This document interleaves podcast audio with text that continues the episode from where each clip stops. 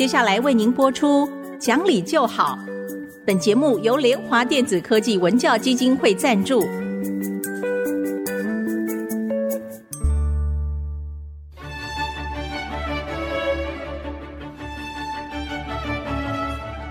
在日常生活当中，人们的不理性行为经常是隐藏在看似理性的包装和掩盖之下，很难被察觉。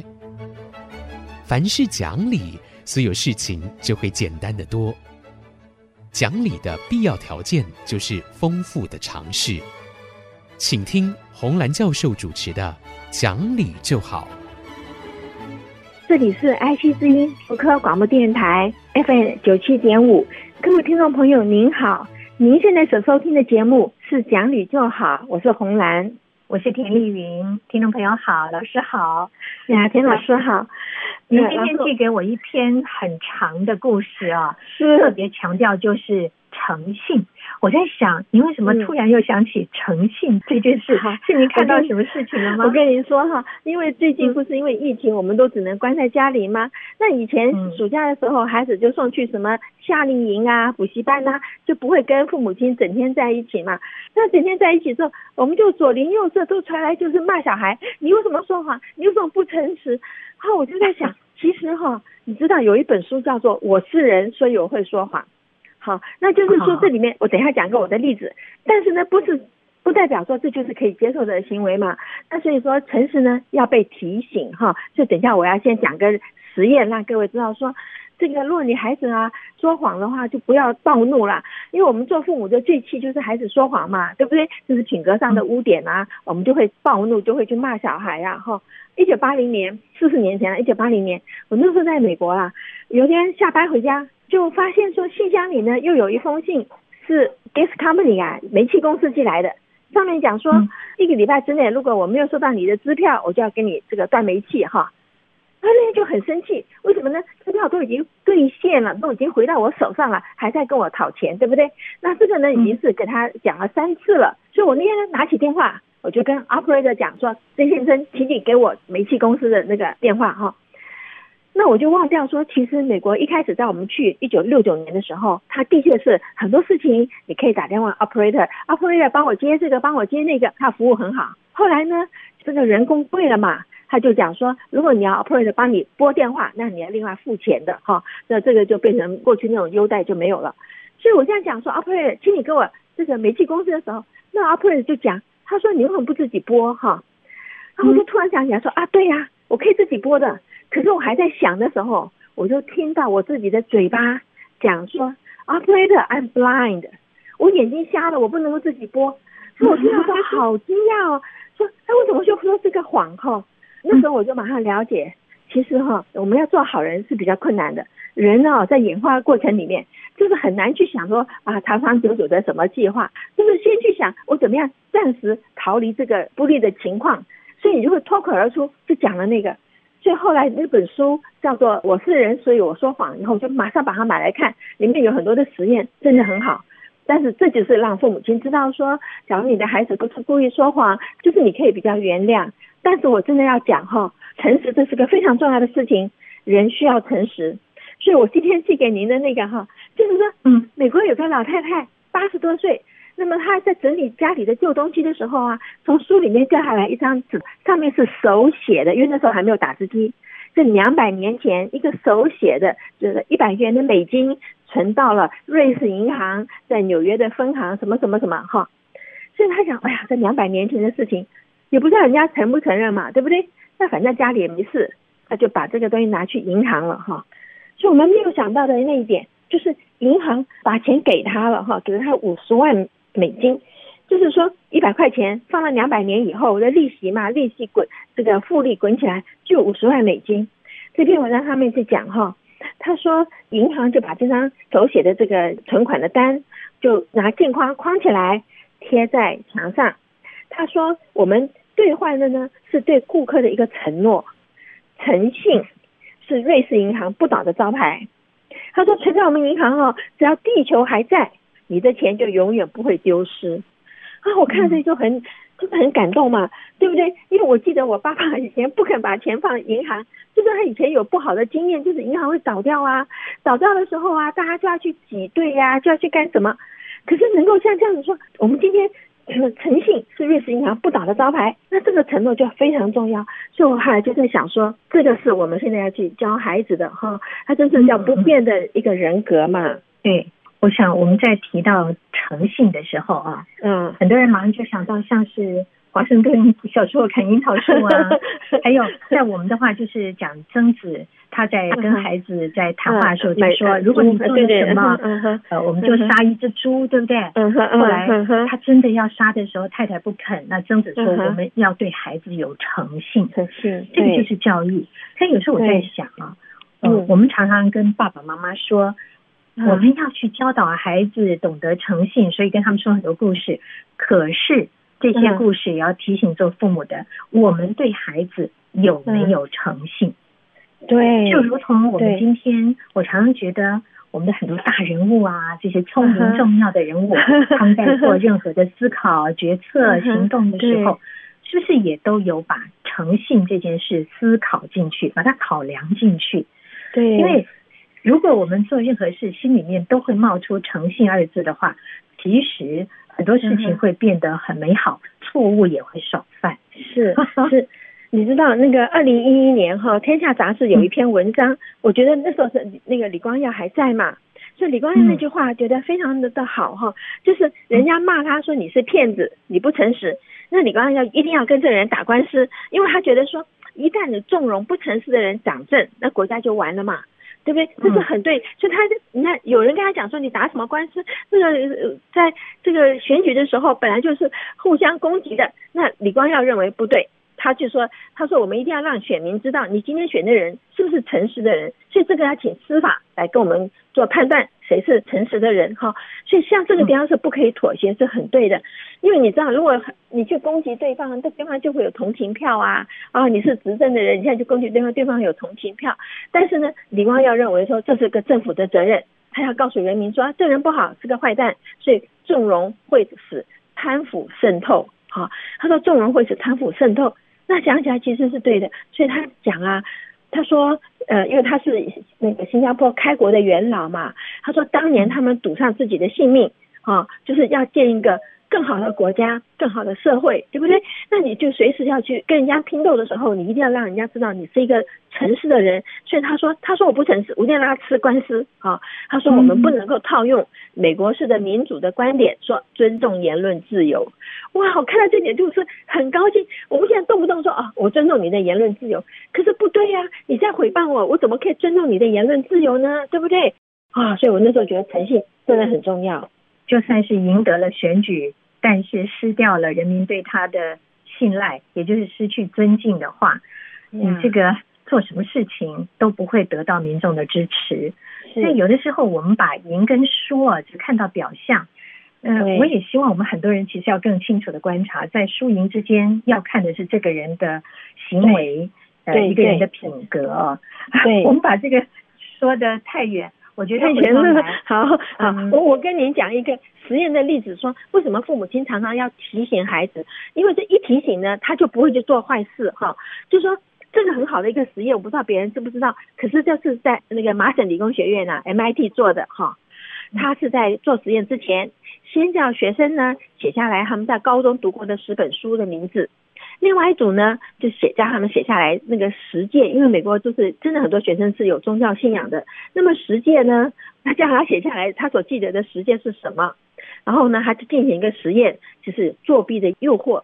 他说老师不在，然后呢，情境里面你可以作弊，那看说有没有人去作弊哈？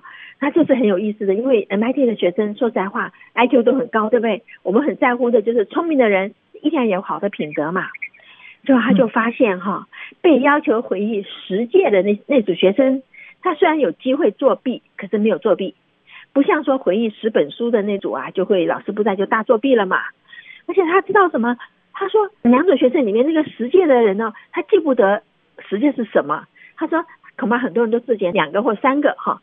他说你只要记得两个跟三个的话，他说他的行为呢就跟那个记得全部的人没有差别，他就不作弊了哈。就就是说。你只要让他想到某个道德的这种标杆，就可以让人家不作弊。哎呀，我就觉得这个实验真好，就是在考试之前一定要提醒学生啊，今天这个考试是干什么？你对你自己负责嘛。然后呢，第二个实验呢，他就是在实验开始之前，让学生在一张纸上写切结书，签名写说。我明白这个研究是完全遵循麻省理工学院的荣誉制度，就说叫他在这个我明白了这个实验是完全遵循麻省理工学院的荣誉制度，然后叫他签名，然后再开始去做这个实验，然后就是诱骗他去作弊嘛。结果就发现签了这个声明的学生呢就没有作弊。他说这里面麻省理工学院根本就没有这个什么荣誉制度啊，只是说你只要一旦提醒你是麻省理工学院的学生的时候。学生就不作弊了，因为他自重嘛。哎呀，我就觉得说，这是为什么我们一定要提醒孩子诚实。哦，你记得我们小时候不是每次进校门都有个礼义廉耻吗？对不对？那个礼义廉耻之后旁边都会写礼是规规矩矩的行为，义是正什么正正当当的什么，对不对？我们就是要提醒。那现在不提醒了以后，虽然是说那个人免不了会这样子，可是又觉得说这是我们做父母的责任。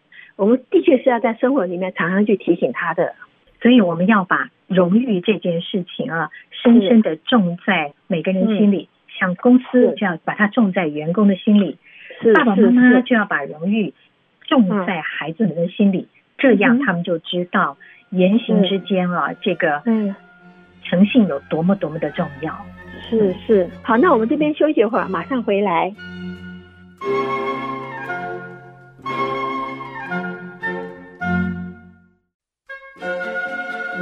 各位再回到讲理就好的节目，我是红兰。老师。刚才您谈到诚信啊，嗯，我就发现其实诚信的故事好多，如果时不时的我们都可以听一听看一看，呃，可能也会对自己的行为上有一点约束啊，或者说示范。我想到一个故事啊，呃，跟大家来分享，就说有一个家族，他们家一直是卖米的，呃，后来生意非常好。有一天呢，这个家里面的爷爷就跟大家说：“好，我们这个生意这么好啊，顾客这么多，以后啊，每一个顾客我们就稍微少掉一点点斤两。哎呀，不得了，那我们可以多赚多少钱呢？结果孩子们呢都觉得，嗯，好像这个方法很好啊。反正我们这么多顾客，少一点点没有人知道。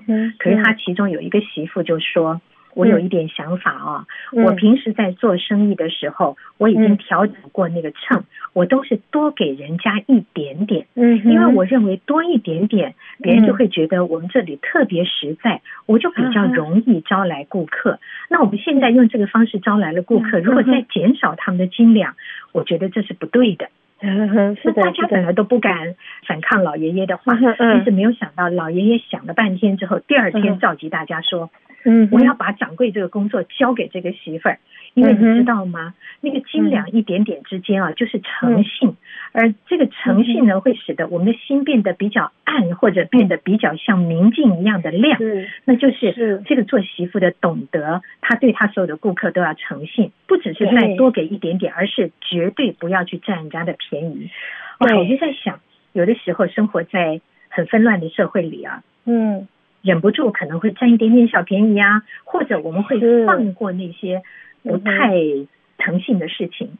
可是如果常常能够被提醒的话，也许我们自己不容易行差踏错啊。我们教孩子的时候也比较理直气壮的说：“ 你要 不要这样子说？”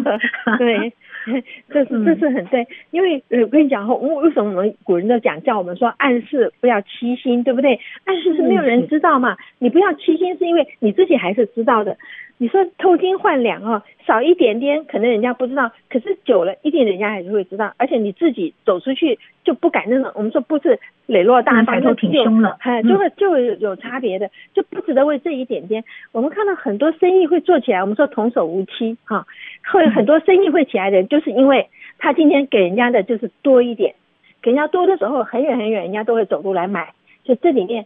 这个这是太重要的事情，很多人就是看不远嘛，就是觉得说，这个，那你知道哈，如果说今天家里有这个欺骗的这种事情，他其实对他孩子的这种影响非常非常大，也就是说，他的孩子不敢走出去讲说，我们家是怎么怎么样。我记得以前看那个《基督山恩仇记》啊，那个 Maximilian 的爸爸就跟他讲，他说。因为船翻了嘛，没有东西了。他说我今天没有东西可以留给你，但是我今天因为他说我死了，这个血可以洗掉这个污点，那我今天留给你是一个清白的名誉。所以他不是那时候十二点钟，如果船没有进来，他就他就要自杀。那个我看了以后就想说啊，真的是这样子。我刚刚又说我跟你讲一个实验哈，不好意思，今天这两天脑筋里出来很多的实验，那在一直也感觉到说，我们很多时候受到那种暗示哈，就是你会看到说心里很坦荡荡，那我看到人家就眼睛看人家的眼睛，敢跟他这样嗯辩驳。但是如果说你心里有点鬼，头就要低下来，就不敢看他眼睛。则谋子谋烟呐，对 对对，人烟 收灾嘛哈，所以他这个实验是说哈，我们的判断哈受到不相干情绪的左右。他这个实验呢叫惯用右手的人用左手去尽快的听写哈。我们等一下再讲一下为什么不要叫孩子去用左手啦，就说不需要训练他写左手。所以他是右手的人，然后呢就叫他怎样右手去用力压这个桌子，把手掌在桌子上用力压着。然后呢，左手呢就听写人的名字哈。那另外一组呢，他也是用左手写，但是他的右手呢是手掌朝上，从底下呢托着桌子的桌面了哈。然后弄完了以后，他就问说：“你喜不喜欢刚刚写的这些人的名字？”就发现右手向下压的人就不喜欢，左手向上托的人就喜欢。那为什么呢？因为前者是个负向的手势，后者是个正向的手势，就这一点点哈就会受到差别。然后这这方面的实验很多，在那个呃电梯里面，实验者跟那个受试者说：“手上端了太多东西，你帮我拿一下这个杯子。这杯子如果是一杯热的咖啡，跟一杯冰的咖啡，受试者进到里面去做实验的时候，他的情绪就是一个比较正向，一个比较负向。生活里面受到很多很多像这样子的这种影响，所以曾经哈，就现在怎么样我就不知道了。在我回台湾之前，美国有一推动一个，他就说你在十码之外看到你的同事。你要跟他打招呼，然后说五码之内看到你要跟他眼睛接触，然后就发现说啊，这个有很大的差别哈，因为人快乐的时候他的表现就会好嘛，但是心情不好的时候，哎，那差别就很大，所以我们很容易受到环境别人的这种暗示的时候，我是觉得这个地方我们真的要跟人家讲说，早上出门一定跟他打招呼，自己一定要想办法知道情绪受到这种暗示的影响，就是要控制了哈。这当然不是很容易的事情，但是我们要做得到的话，就可以。我们说为什么心静打坐的人，他不受到旁边的这个干扰嘛？啊，这是重要的。您知道说，呃，很多企业的大老板早晨四点钟就要爬起来，在那边安静的打坐。他因为他说打坐的时候，外面的杂音不会进来，你就可以很仔细的去想今天发生了什么事，要怎么做。但是如果说外面声音一直进来的时候，就我们说心智就走掉了，其实就不行了。所以情绪啊，有时候我在想说，这是一个最困难的事情，也就是教孩子怎么控制情绪，或我们大人怎么说，在这个比方说像这种疫情很厉害的时候，我们怎么保持自己的心情，其实这是很重要的事。嗯嗯。那老师，您刚刚讲到说孩子左手这件事情，您说也要跟大家谈一下。好好好，好 OK。因为最近哈，就有人说暑假里在家里没事啊，就叫孩子练习用左手写字哈。我朋友跟我讲了以后，我就跟他说：“你干嘛呢？因为我们大脑是一个饼，好，就是我们说一个派嘛。那你这边切得多，你别人就少了，对不对？我们为什么要叫孩子习惯化？因为习惯化的时候，它就变成自动化，就不用到大脑的资源。那他这个资源就可以拿出来去做更多那个他要学习的事情。但是你今天叫他左手写字，好，他有大部分的资源要用到用左手去写那个字，你可以看得懂的，对不对？”那如果你今天是啊右手没了，那你必须用左手写字，那是没话讲。可是你的右手好好的，你本来就是应该用你最擅长的手去做事，就好像我们说，你本来就应该让你的孩子用他最擅长的脑去学习。就是你如果就是没有必要说什么训练左脑训练右脑，不是那个样子的。我看了以后真的跟他讲，我说你知道哈。我们看到自闭症的孩子，比方说自闭症孩子，他只专注某件事情。我们看雨人嘛，那个呃火柴一打到地上，他说一百零八根，或者是这个孩子只喜欢汽车，那么汽车走过去，哎呀，这是什么 model 哪一年的，通通都知道。可是你知道吗？在实验上我们有看到，当这些孩子哦进了小学以后，他必须要把他的资源分出来去做其他的学习的东西的时候，他这个原来很强的这个部分就变弱了，也就是。资源不够了嘛？我原来你看自闭症的孩子只做某一件事，其他事情通通不管，对不对？所以他那件事可以做得很好。但是你资源一分掉以后，那就是均分了以后，当然就就做得不好了嘛。没有这个必要的啦。再回到我们今天谈的诚信啊，我看到您天下的那篇文章啊，嗯，它里面。啊，我真的很佩服李光耀说的话。那他这里面有一句说，他们每一年呢都会招募上百个法律啊、财务专家，他们要很仔细的挑选，要小心检验他们的背景，确认他们是否值得信赖，是否能干，因为这是攸关国家命运的事。我就说，好像最近那个黄达夫啊，黄达夫院长有在讲说，美国那个阿兹海默症不是有新药要出来吗？结果呢，在审核的时候，所有的人都反对。可是美国的 FDA 还是给他通过，就全体提辞呈不干，因为不能拿自己的名誉去替这个公家做这个不合适的事情嘛。所以这边诚信还是一个最重要的。就说这个人如果我相信他，那么他 endorse 他背书的东西，我会敢打或者我去敢敢吃或敢什么。但是如果说那个有点不相信的话，你真的不敢拿自己的命去赌啦。所以我觉得挑选合适的、值得信赖的人才多么重要。嗯而我记得从小，我父母亲也跟我讲过，他说，如果你们有人预备将来想走从政啊，或者是在这个政府的这个公部门工作的话，你们从很小开始的小细节就要留意，不能犯丝毫的错误，因为它会影响你的诚信。将来不论你多有能力，你不被人信赖，你就不会有机会。我觉得这个要。深深的放在很多父母亲的心里，心里面，对的。好，那我们今天就跟各位谈到这儿。如果各位有任何的意见、任何的问题，欢迎你上我们的网址留言。我们的网址是 triple w 点 i c 九七五点 com。今天谢谢您的收听，我们下星期再会，再会。本节目由联华电子科技文教基金会赞助播出，用欣赏的眼光鼓舞下一代。联华电子科技文教基金会。邀您一同关心台湾教育，开启孩子无穷的潜力。